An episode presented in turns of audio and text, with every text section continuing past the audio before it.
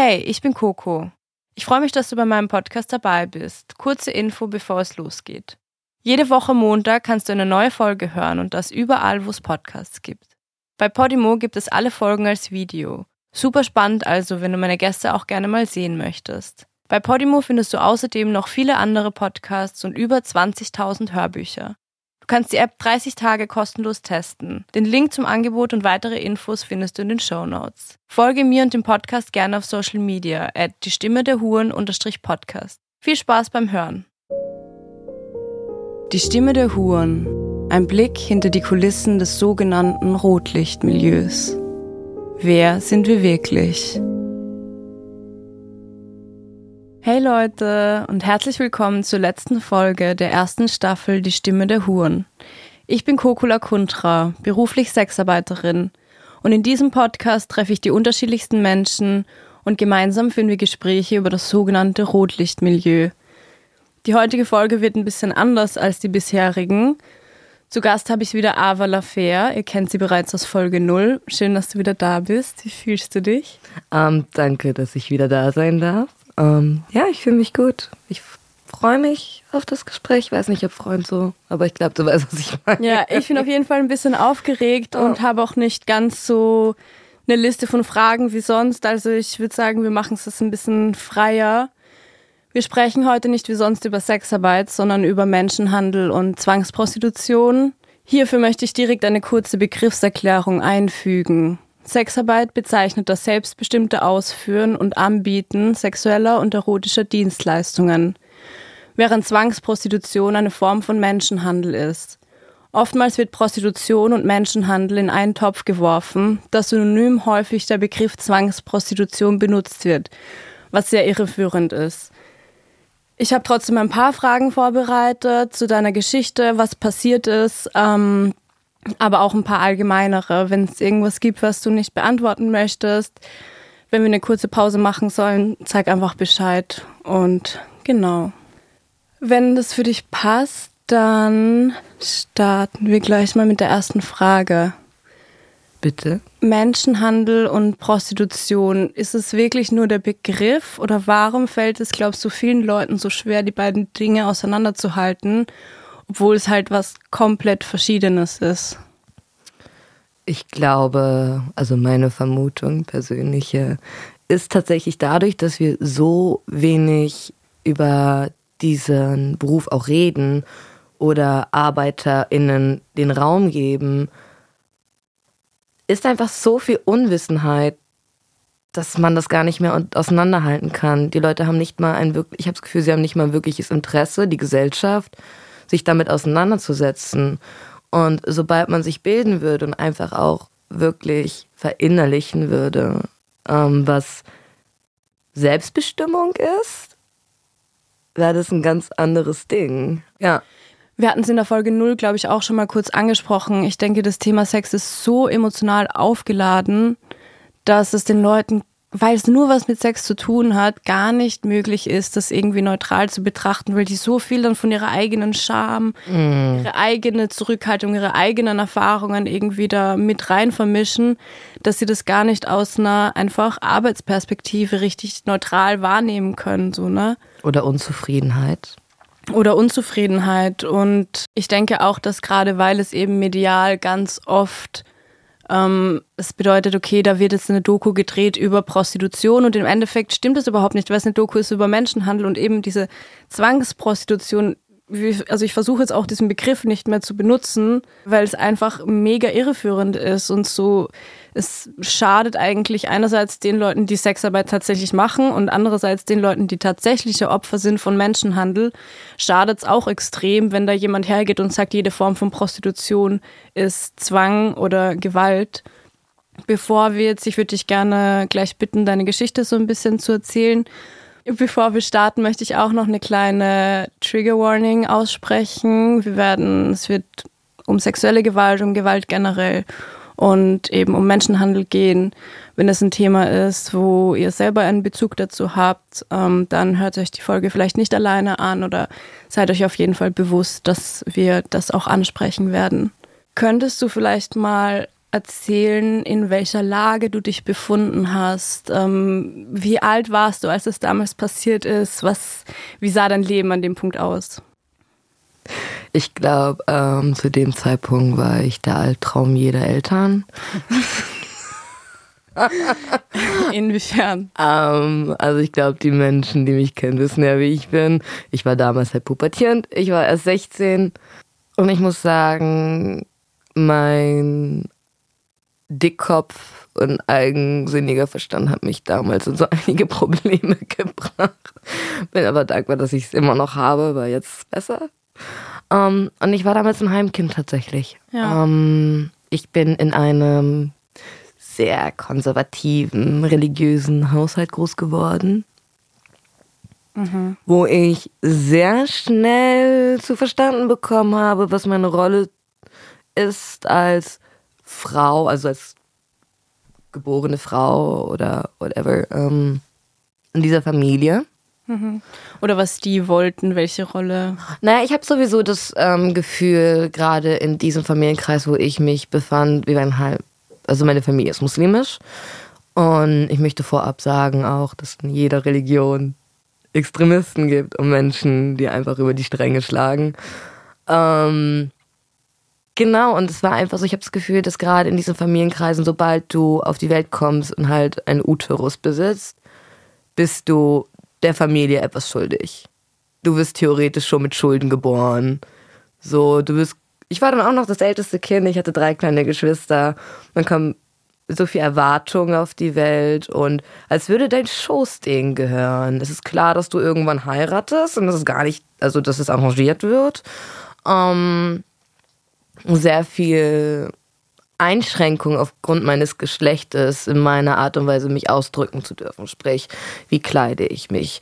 Ähm, selbst meine, also ich habe tatsächlich wie in so einer Bubble gelebt. Ich habe mein ganzes Leben lang in Berlin gelebt, aber ich wurde aus dieser Welt voll rausgehalten. Alles, was ich getan habe, war nur mit meiner Familie. Ich hatte keine Freunde, nix. Um, ähm, man denkt, dachtest du, das ist das Leben und dass es in allen Familien so ist und das also, das war ja deine komplett normale Welt. Also ich glaube, ein ganz krasses Beispiel dafür ist, was ich sehr, sehr gerne, das habe ich ja mit dir auch schon mal geteilt. Ich erinnere mich, dass ich als Kind, wir hatten so ein Hochbett gehabt und ich lag immer oben und wir hatten diese, äh, diese Sterne, die im Dunkeln leuchten an der mhm. Decke. Und ich lag mit meiner Schwester da und ich dachte mir so, wenn ich groß bin, will ich irgendwann mal Weihnachten feiern. So, das war voll krass für ja. mich. Also für mich war das, die, ich hatte gar keine Ahnung, wie die Welt da draußen ist. Ja. Ich hatte wirklich keine Ahnung. Ja. Um, ähm, das war ziemlich krass, weil an gewissem Punkt, du nimmst davon Schaden. Gerade als junger Mensch hatte ich dann recht früh schon psychisch Probleme gehabt, aufgrund dessen, weil ich immer sehr rebellisch war, wie gesagt. Ne? Ja. Und dann kam ich irgendwann durch das Jugendamt und ähnliches in so eine Art Heim. Und als ich dann weg war, dann ging es richtig ab. Also ich kam gar nicht auf die Freiheit klar, so richtig. Ja, also du warst dann quasi auch zum ersten Mal mehr oder weniger auf dich alleine gestellt. Du hattest irgendwie kein stabiles soziales Umfeld und dann warst du so, okay, das ist die Welt, so was mache ich hier jetzt? Naja, ich war ja erstmal in diesem Heim. Ja. Da wurden ja, wurde auch auf mich aufgepasst, aber ich durfte halt Sachen wie T-Shirts anziehen oder mit Jungs reden, ohne Angst zu haben, dass ich irgendwie, ähm, ne? Ja. Und das war ziemlich krass für mich, weil ich in diese Welt rausgespuckt worden bin und ich wusste gar nicht, was abgeht. Ja. Und niemand hat sich wirklich die Mühe gegeben, mich zu verstehen. Das heißt, du warst eigentlich in einer sehr vulnerablen Lage, wenn man das überhaupt so nennen kann. Ja, wenn man es so nennen kann, ja. Zu dieser Zeit wurdest du dann eben Opfer von Menschenhandel und Zwangsprostitution. Es wurden manipulative Tricks, das klingt so harmlos, angewandt. Man nennt es die sogenannte Loverboy-Masche. Mhm. Kannst du mal grob erklären, was diese Masche ist und wie die funktioniert so ganz generell? Ich habe einen gewissen Punkt von diesem Heim weggerannt und bin halt irgendwie recht schnell an ihn gelandet. Wir haben uns irgendwie übers Internet kennengelernt Und wir hatten uns verabredet. Ich erinnere mich ehrlich gesagt. Das ist so krass, ne? wenn man so manchmal ein Trauma zurückdenkt. Man kann sich teilweise bis ins kleinste Detail erinnern. Ja. Und ich kann mich genau erinnern, wo ich auf ihn gewartet habe und welchem Auto er ankam. Ich kann mich ans Kennzeichen erinnern. Ach krass. Ja, richtig krass. Ähm, und wir sind nicht ganz weit von dort in ein Restaurant gefahren. Wir saßen auf der Außenterrasse. Ich weiß sogar noch, was ich getrunken habe. Es ist echt heftig, Ja. wie sich sowas ins Gehirn einbrennt. Mm. Und in meinem naiven, jugendlichen Leichtsinn. Und natürlich, weil mir nie jemand gesagt hat, wie die Welt da draußen funktioniert. Und ich dachte, oh, okay, das sind alles fromme, gläubige Menschen, die halt nichts Böses wollen. Ne? Ähm, obwohl ich das Böse schon in meiner Kindheit durch meine Familie kennengelernt habe. Äh, und ich habe es sehr viel mit ihm geteilt, was meine Situation ist, wo ich gerade bin, meiner Familie, dass sehr, sehr viel Gewalt eine Rolle spielte und ich einfach nur frei sein möchte und mich verstecken möchte, bis ich 18 bin.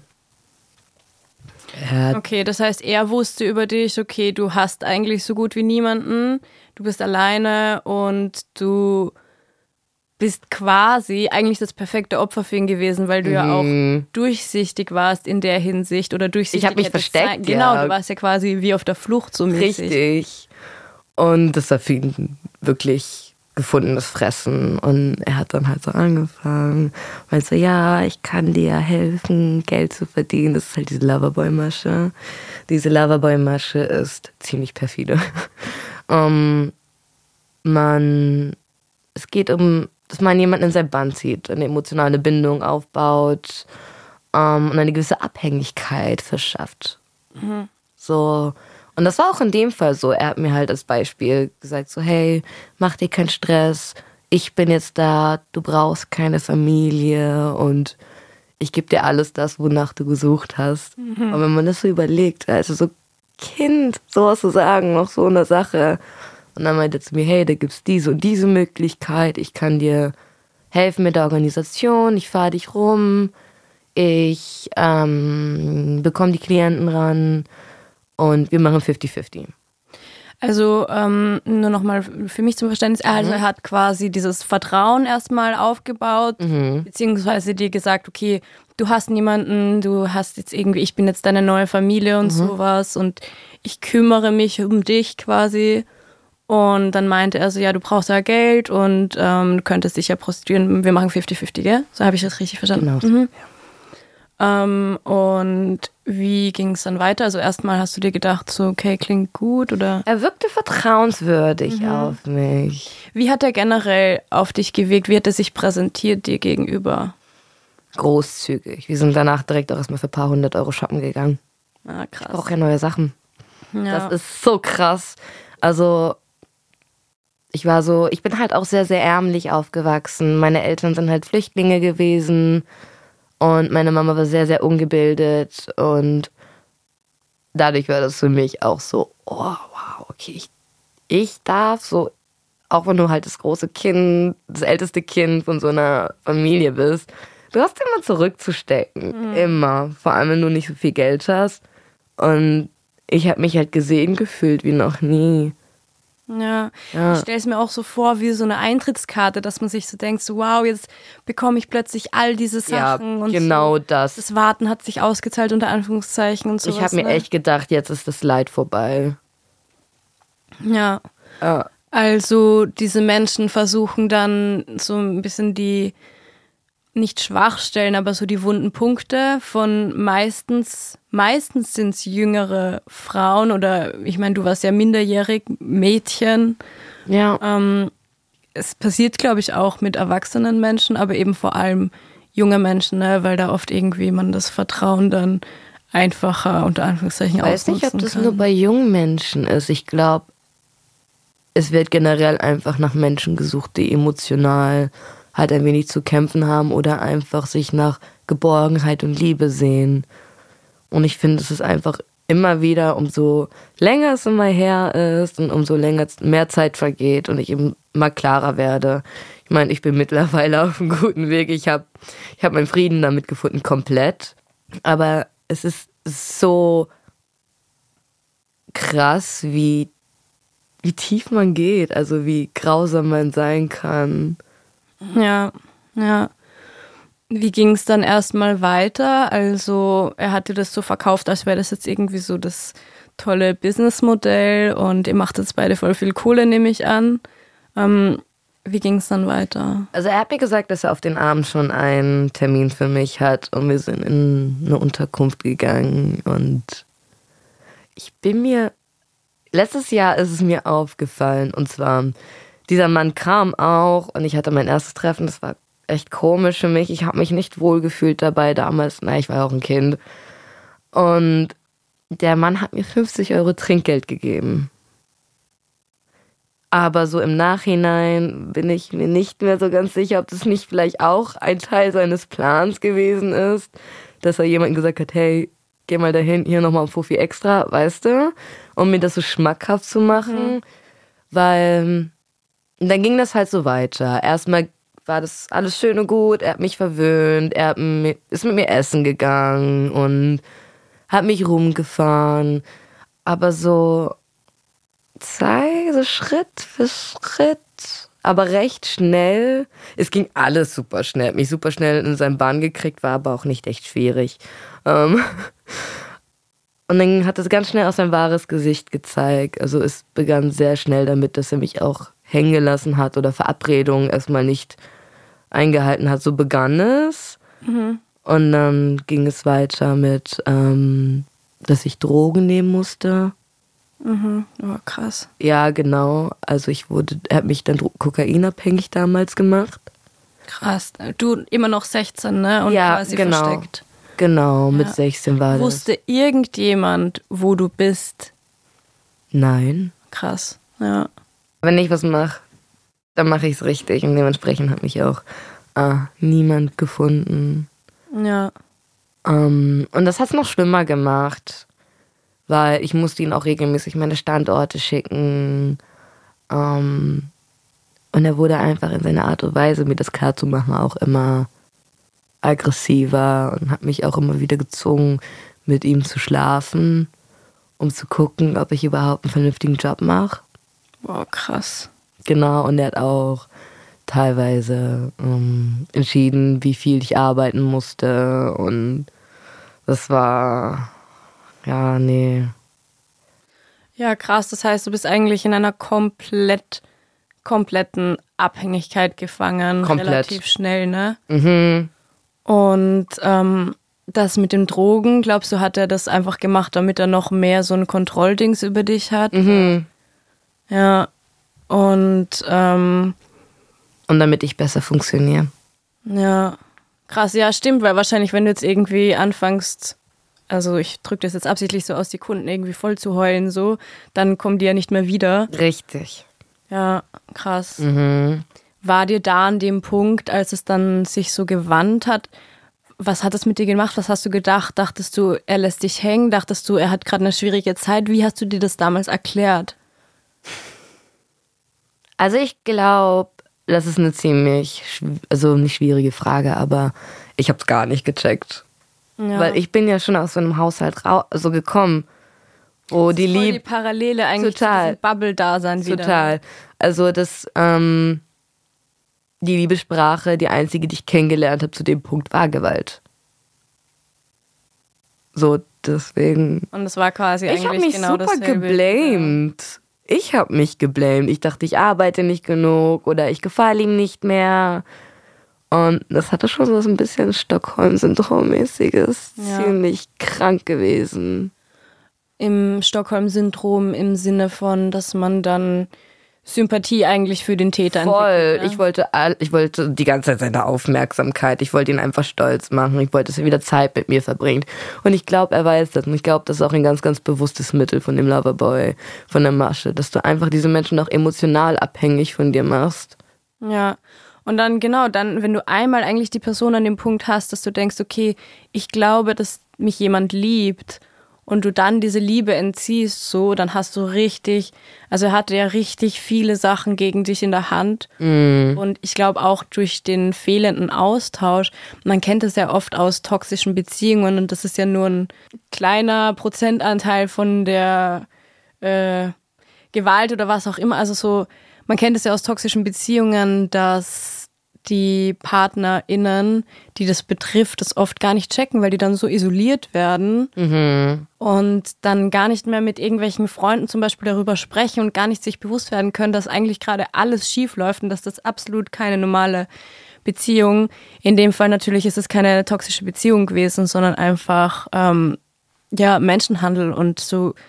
Ich finde es richtig krass, dass also das zeigt eigentlich, wie manipulativ diese Menschen sind, dass man das nicht checkt und dass man eben da richtig drin, wie sind so im Spinnennetz irgendwie gefangen bleibt, ne? Ja, total. Denkst du, die Kundschaft, die du damals hattest, wussten die, dass du minderjährig bist? Also jetzt mal Butter bei der Fische, ne?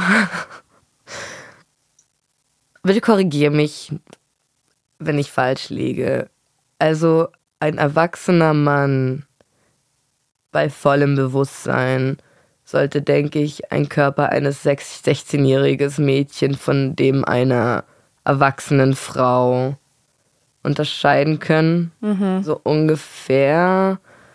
Oder auch in der Art, wie jemand sich gibt. Oder, weil ich meine, ich hatte damals nicht die Kurven, die ich heute habe. Ja. Ne? Ähm, Allein im Gesicht auch. Also ja, mein ja Gott. Auch, wenn jemand ich meine, jetzt werde ich noch teilweise minderjährig gesch- Ja, und es ist jetzt wie viele Jahre danach? Schon ein paar Jährchen. Oh, so. komm, was ist das? Ich kann mich sogar noch an einen ganz gut erinnern. Das ist manchmal sehr verrückt, weil von Zeit zu Zeit, seitdem das passiert ist, fahre ich sogar manchmal mit der Bahn in der Nähe von seiner Wohnung vorbei. Hast du damals bei ihm gewohnt? Nein, Oder aber ich meine von diesem einen Kunden, von dem ich erzähle. Ah, mhm. Genau. Und es ist so komisch, weil immer wenn ich da vorbeifahre, mittlerweile ist es besser, aber da kommt so ein ganz großer Ekel und Wut in mir auf. Und ich habe immer so das Bedürfnis, dorthin zu gehen und zu klingeln und mich dahin zu stellen und zu fragen, na, kennst du mich noch? Ja, krass. Aber ich mache es natürlich nicht, weil ich kann es aber voll nachvollziehen. ja, das ist einfach super krass, weil ich denke mir so, für mich sind diejenigen, die das, also wenn es jemand wirklich nicht gemerkt hat, lasse ich die raus. Aber diejenigen, die gemerkt haben, dass da irgendwas falsch ist und sich trotzdem getroffen haben, ich gebe ihnen genauso die Schuld. Ja, es ist halt wieder dieses typische von, ja, ich habe nichts gesehen, ich habe nichts gehört, so. Und irgendwie lieber den eigenen Arsch retten, als die, weiß ich nicht, was sich die Leute dann denken, so, oh ja, sie schämen sich, dass sie irgendwie für Sex bezahlen oder sie schämen sich, äh, dass die Person mega jung aussieht und sie vielleicht schon gespürt haben, da ist was falsch. Ich denke mir so, ja, okay, du schämst dich, aber du stellst quasi das und dein, deine heile Welt darüber, über die Sicherheit eines anderen Menschen und eines Menschen, der minderjährig ist. Also das ist schon krass. Ich frage mich, ob die Leute das dann so bewusst abwägen oder ob sie sich einfach krass selbst belügen. Ich frage mich, also eigentlich komplett wertfrei, aber ich frage mich echt, wie man, also ich könnte mich nicht mehr im Spiegel anschauen. Nee, also Aber ich denke mir so, ja, kannst du nicht ändern, ne? Denkst du, wenn alle Menschen, also das ist jetzt auch eine Bitte an alle Leute, die irgendwie Dienste von sexarbeitenden Leuten äh, in Anspruch nehmen, wenn man irgendwie das Gefühl hat, es ist was faul und ich rede jetzt nicht von dem, oh, ich will nicht, dass sie sich prostituiert, dir wird es doch viel besser gehen mit einem anderen Job. Nee, wenn du wirklich das Gefühl hast, irgendwas stimmt nicht, dann kannst du das auch anonym der Polizei melden. Ja. Das ist so verdammt wichtig. Und da bitte ich euch auch drum, ihr könnt Leben damit retten. Weil es gab ja damals auch Menschen, also du hattest ja trotzdem immer wieder kurze Begegnungen mit anderen Menschen. Hätten die dir das, glaubst du, irgendwie anmerken können? Also jetzt nicht Kunden, sondern andere Leute, mit denen zu tun, du zu tun hattest? Gibt es eine lustige Geschichte dazu? Hm, lustig. Ich glaube, lustig ist auch in dem Fall Ja. angebracht. Ja. Ähm, das war auch dann an dem Punkt, wo ich langsam rauskam. Äh, ich kannte eine Person, die auch ähnliche Erfahrungen hatte und wir hatten uns irgendwie zufällig getroffen. Und sie hat mich angeguckt, von oben nach unten gemustert und meinte, du prostituierst dich doch. Das hat sie nur bei meinem, an meinem Aussehen so nicht so, nein, Quatsch, bla. Ich wollte ihn ja nicht verraten. Ich will ihn ja nicht verärgern, ne? Und sie hat es schnell gemerkt.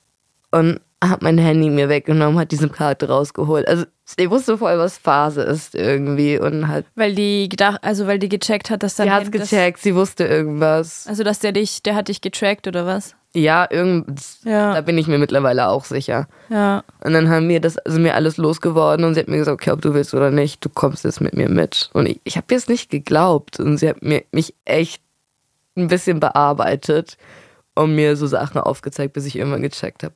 Oh. Irgendwas. Ja. Stimmt nicht, ja. Irgendwas stimmt nicht. Und dann habe ich mich erst mal ein paar Tage mit ihr versteckt, weil ich einfach so Angst hatte. Genau, bis ich die Polizei ja. angerufen hatte. Irgendwann. Also, ihr wart dann erstmal bei ihr und mhm. da wurde es dir erstmal dann bewusst, okay, fuck, irgendwas. Es waren auch echt paar stimmt Tage. Nicht. Und das ist gerade eigentlich, dass dir was Schlimmes passiert ist. Das war so ein bisschen der Anfang von dieser Realisation. Mhm. War auch ziemlich hart, weil ich dann auch von den ganzen Drogen und so runterkam. Ja. Ja, stimmt, du hast ja eigentlich dann noch einen Entzug. Ganz, und du warst an dem Punkt immer noch 16, ne? Mhm. Alter, das ist so heftig. Und ähm, wie war dein Gefühl der Polizei gegenüber? Dachtest du, die helfen dir? Hattest du Angst, dass die dir die Schuld geben? Und was hat dich dann dazu bewegt, die Polizei zu rufen? Also erstmal habe ich zwei, drei Tage gewartet, bis ich die Polizei anrufe, weil ich Angst hatte, dass da irgendwelche korrupte Menschen dabei sind. Ja. Sorry, Was not halt wahrscheinlich auch genau so ist. Ja, deswegen sorry, not sorry. Ja. Dass ich es gerade sage. Ja. ähm, aber ich habe keinen anderen Weg gefunden. Ich denke mir, du bist ja dann eigentlich, du bist in der Situation, du bist erstmal eigentlich auf der Flucht oder so weg von diesem Heim, mhm. dann weg von diesem Typen und dann entweder du bleibst jetzt in dieser Wohnung eingesperrt bis ans Ende deiner Tage oder du holst eigentlich es ist bleibt, das so, war der letzte Ausweg, ja, oder? Es war so scheiße. Ja, und was ist dann passiert? Also kamen erstmal Polizisten, haben unsere Daten aufgenommen und alles und dann wurde ich auch erstmal ähm, vernommen, ja. Ja. Und ich fand es viel erschreckender, dass es wirklich einen Abteil gibt, der zuständig ist für die sexuelle Ausbeutung von Minderjährigen.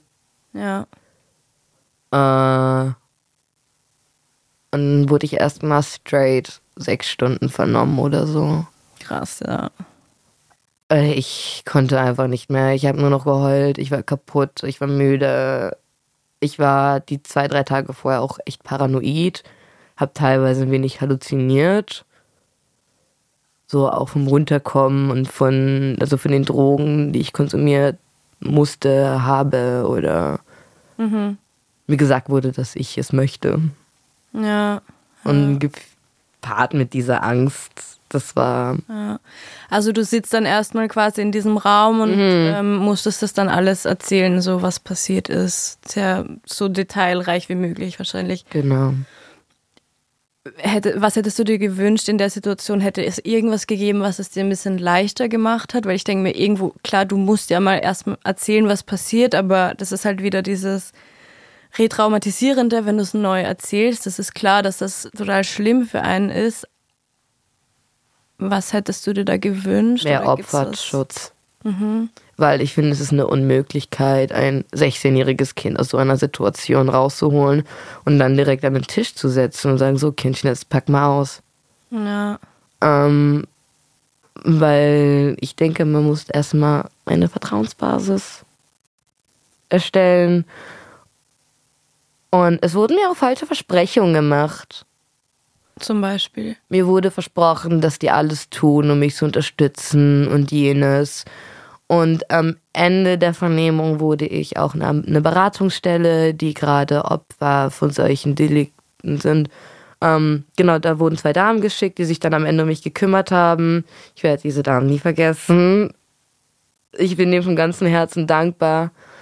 Aber die Polizei hat über den ganzen Prozess und alles jegliche Arbeit immer an diese beiden Frauen weitergeschoben. Also alles, was quasi darum ging, sich um dich zu kümmern, genau. dass du es irgendwie angenehm, so angenehm wie möglich hast, wurde dann an diese. Das ist ja auch okay, aber auch jegliche Unterstützung für Gericht und ähnliches. Oder wenn ich Fragen habe, wurde ich immer weitergeleitet. Ähm, dann denke ich mir, dann sag mir nicht, dass ihr mich unterstützt den ganzen Prozess über, so, das gibt mir so einen faden Beigeschmack. So, wir reden dir, flüstern dir süße Worte in die Ohren ein, damit wir die rankriegen.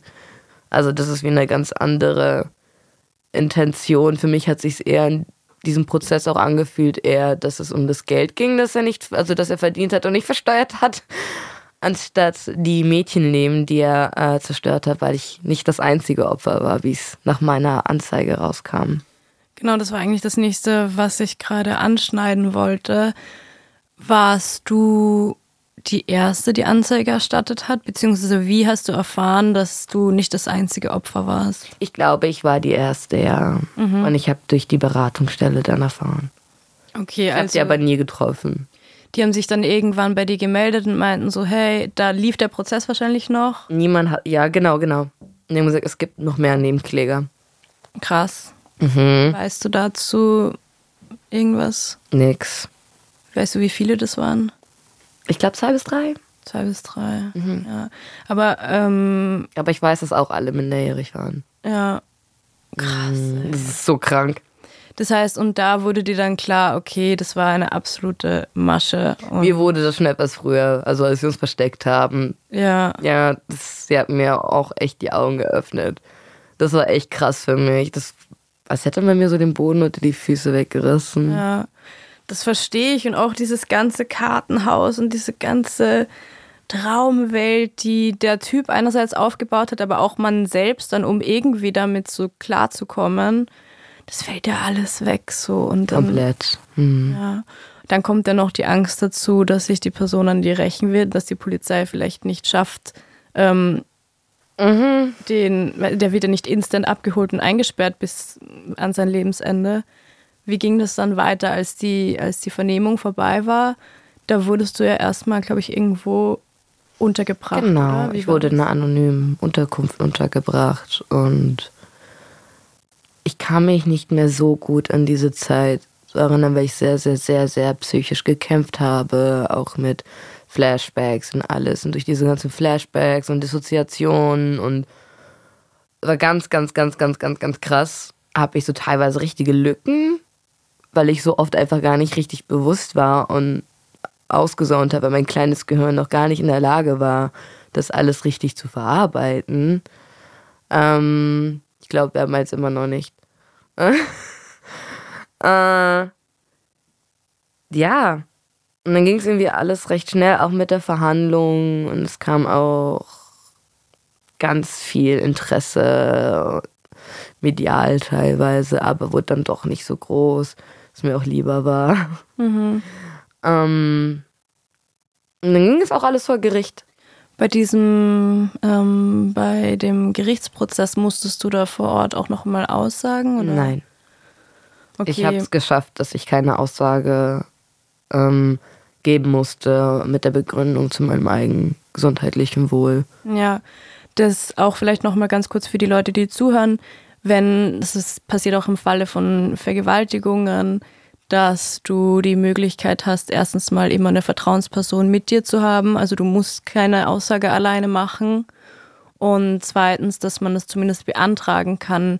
Ich glaube, das nennt sich eine schonende Vernehmung, ähm, dass man quasi dann nicht vor Gericht nochmal erscheinen muss sondern dass dann zum Beispiel ein Video von der Aussage mhm. abgespielt wird oder sonstiges und dass vor allem der Täter-Opfer-Kontakt unterbunden wird, weil also dann vor Gericht noch im selben Raum wie der Täter zu sitzen, ist ja einfach nur absolut hardcore. Da war ich echt froh, dass meine Rechtsanwaltin auch geschafft hat, dass ich nicht mal aussagen musste mit Videokamera. Ja. Also ich war komplett aus dem Schneider.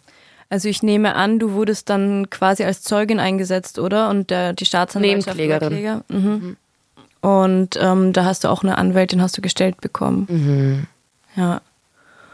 Und ähm, dieser Prozess, weißt du noch ungefähr, wie lange sich das gezogen hat? Oh Gott, nein.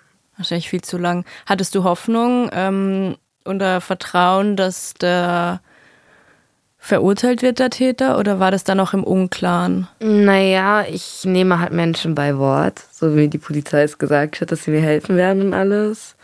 Und er hat drei Jahre bekommen. Krass.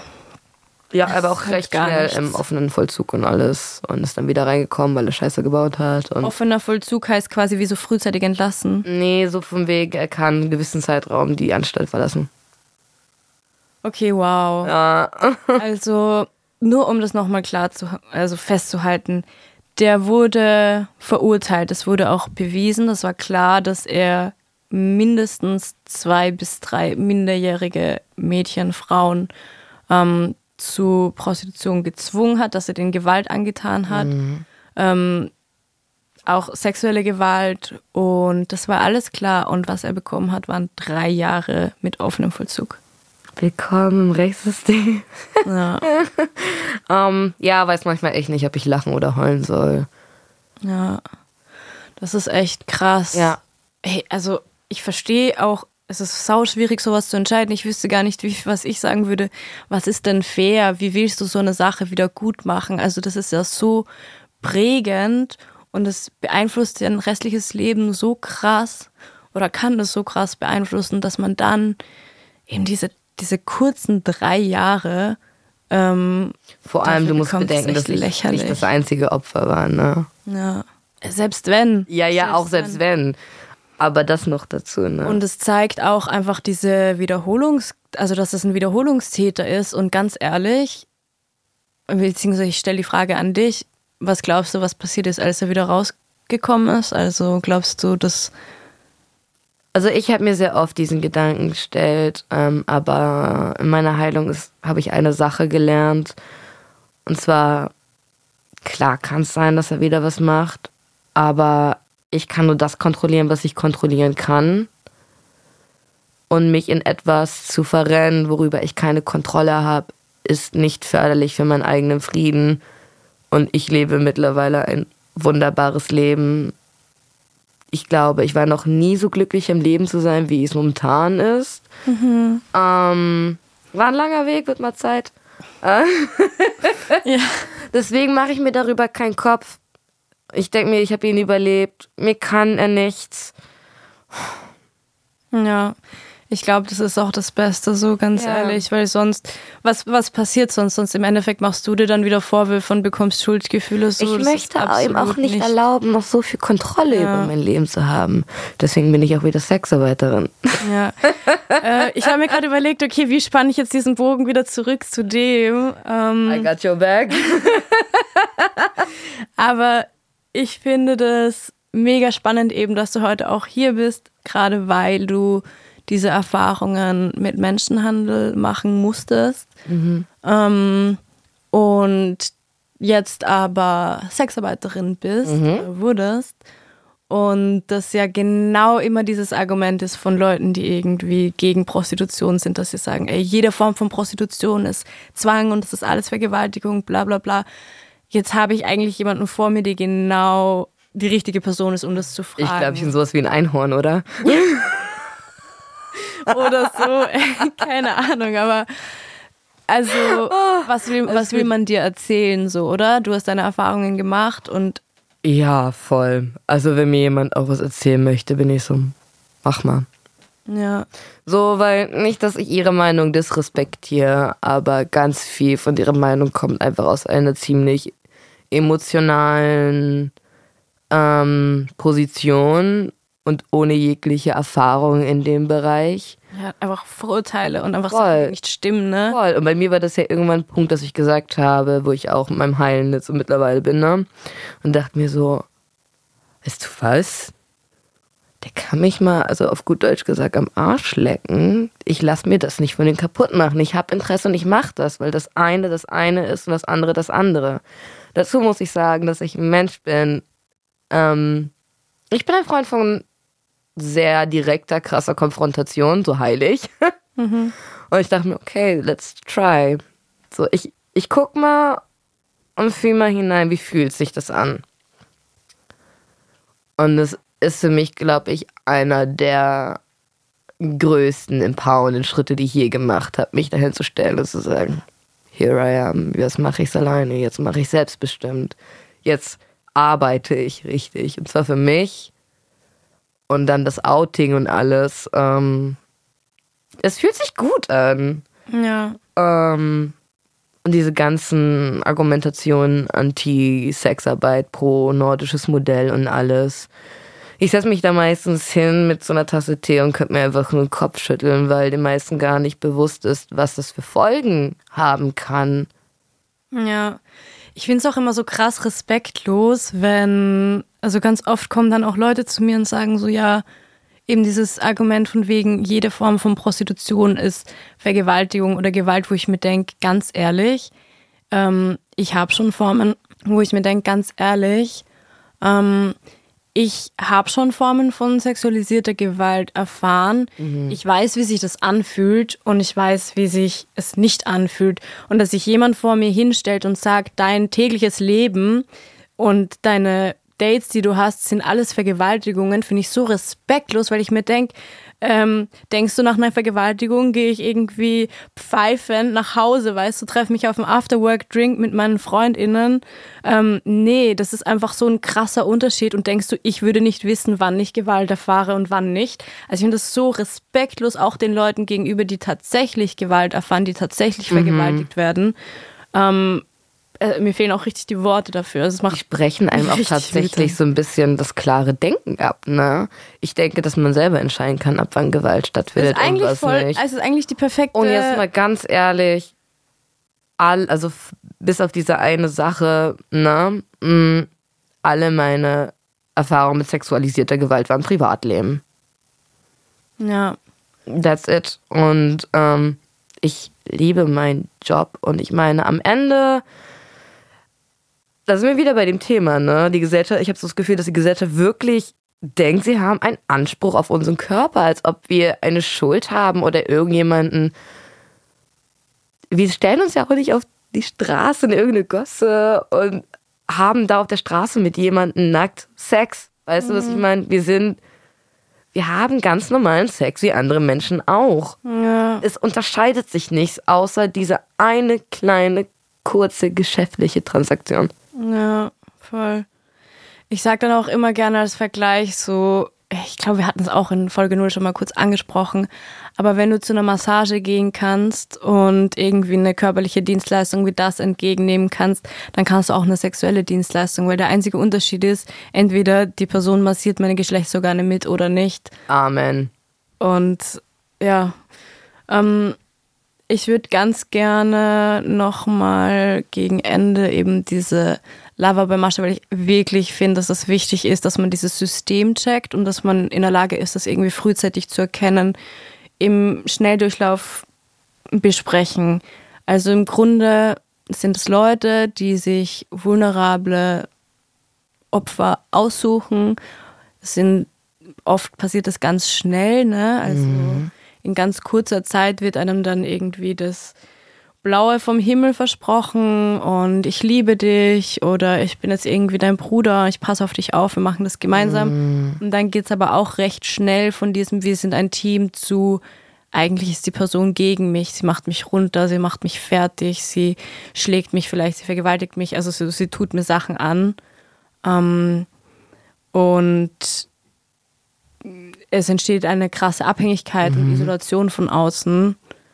Und ich würde den Leuten einfach voll gern noch irgendwas mitgeben, so wie man das, weiß ich nicht, erkennen kann oder was, denke, was einem helfen würde, wenn man sich in so einer Situation befindet, wie man da rauskommen kann, was auch Leute machen können, die das vielleicht sehen oder wie man das von außen erkennen kann. Hast du da irgendwelche? Also gerade an Sexarbeiterinnen ist ganz, ganz wichtig zu sagen, es ist für mich immer so ein Warnzeichen, wenn irgendein meistens ein Mann ankommt und sagt, hey, ich kann dich unterstützen und ich helfe dir nebenbei und wir machen 50-50.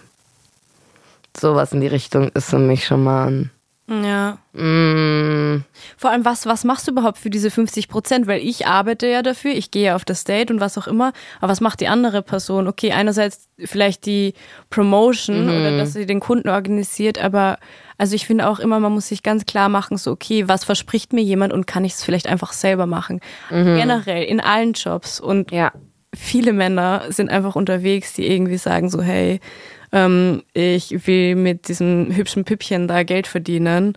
Und ob das dann irgendwelche Manager in der Musikbranche sind oder irgendwelche ähm, Zuhälter, da ist der Unterschied vielleicht gar nicht mehr so hoch. Also es ist einfach diese Ausbeutung. Mhm. Mhm. Vielleicht an Schulen. Ich, ich weiß nicht, ob es helfen würde, an Schulen ganz, aufzuklären. Also Ich glaube auf jeden Fall, ich dass glaube, die Polizei auch nochmal extra geschult werden müsste für solche Situationen, um damit sensibel umzugehen. Ich glaube, wir brauchen einfach generell viel mehr Möglichkeit, jungen Menschen beizubringen, wie man Grenzen setzt. Ähm, bei Kommunikation und was ist okay. Einfach diese, diese grundlegenden Sachen, die uns einfach nie beigebracht worden sind, mhm. zu lernen. Mhm. Das im Schulunterricht einzubauen, zu integrieren, alle paar Monate mal so einen schönen Kurs auffrischen. Es ist okay, Nein zu sagen. Du darfst Nein sagen. Ja. Das ist ein Ja, das ist ein Nein. Grundlegende Konsenssachen.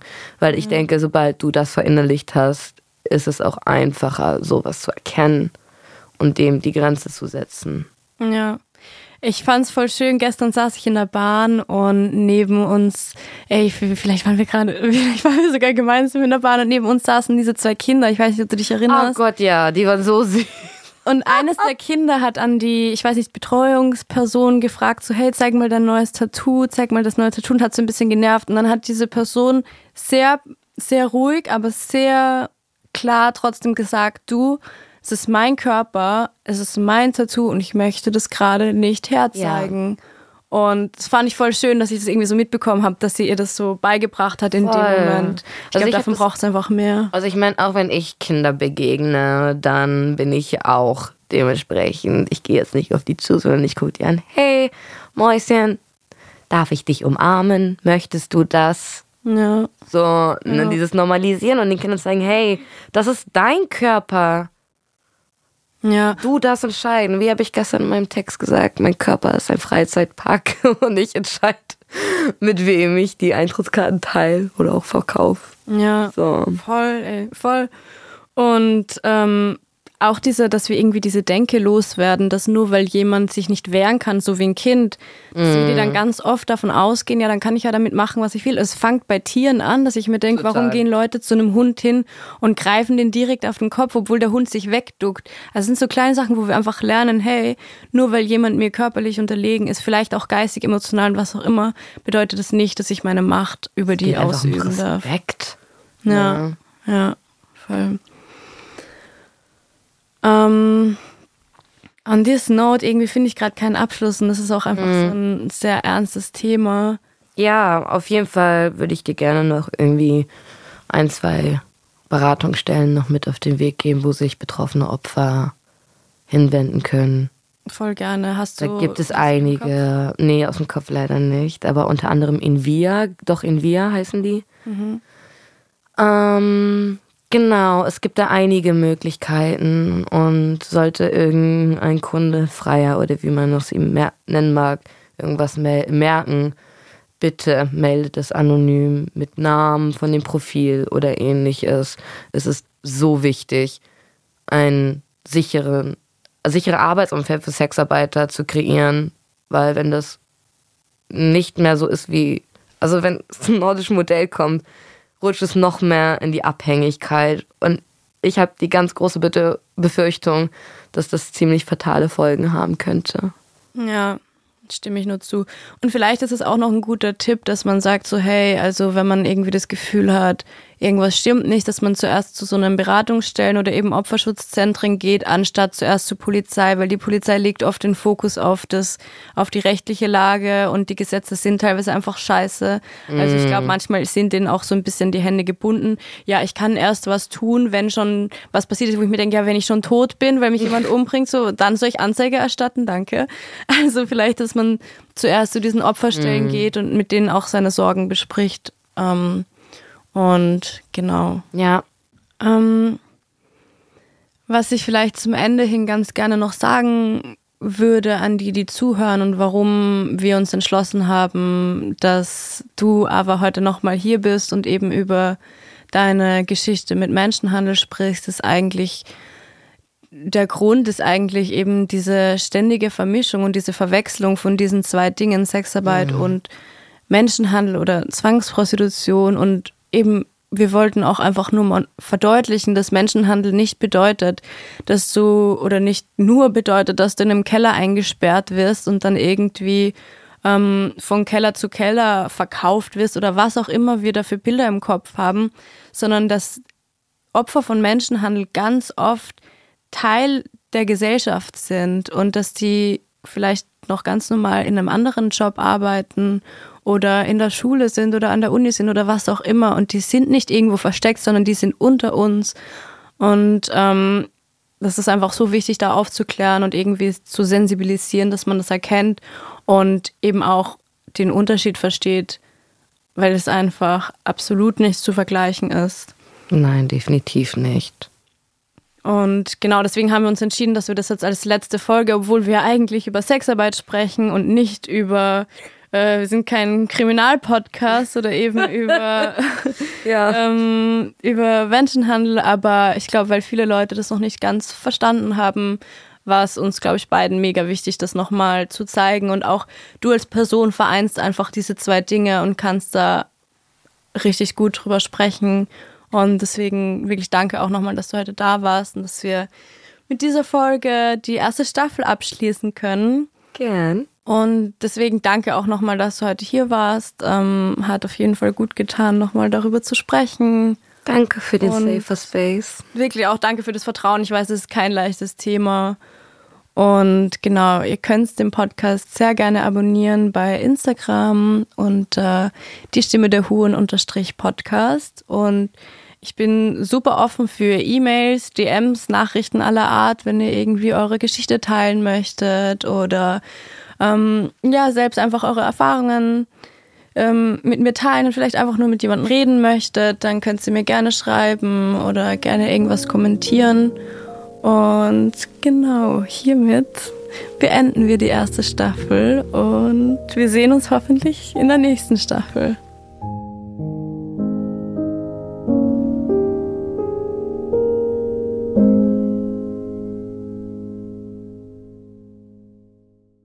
Ich hoffe, dir hat die Folge gefallen. Ich freue mich, wenn du dem Podcast eine gute Bewertung dalässt oder bei die Stimme der Huren unterstrich Podcast auf Social Media vorbeischaust. Dein Feedback oder Kommentare sind dort jederzeit willkommen.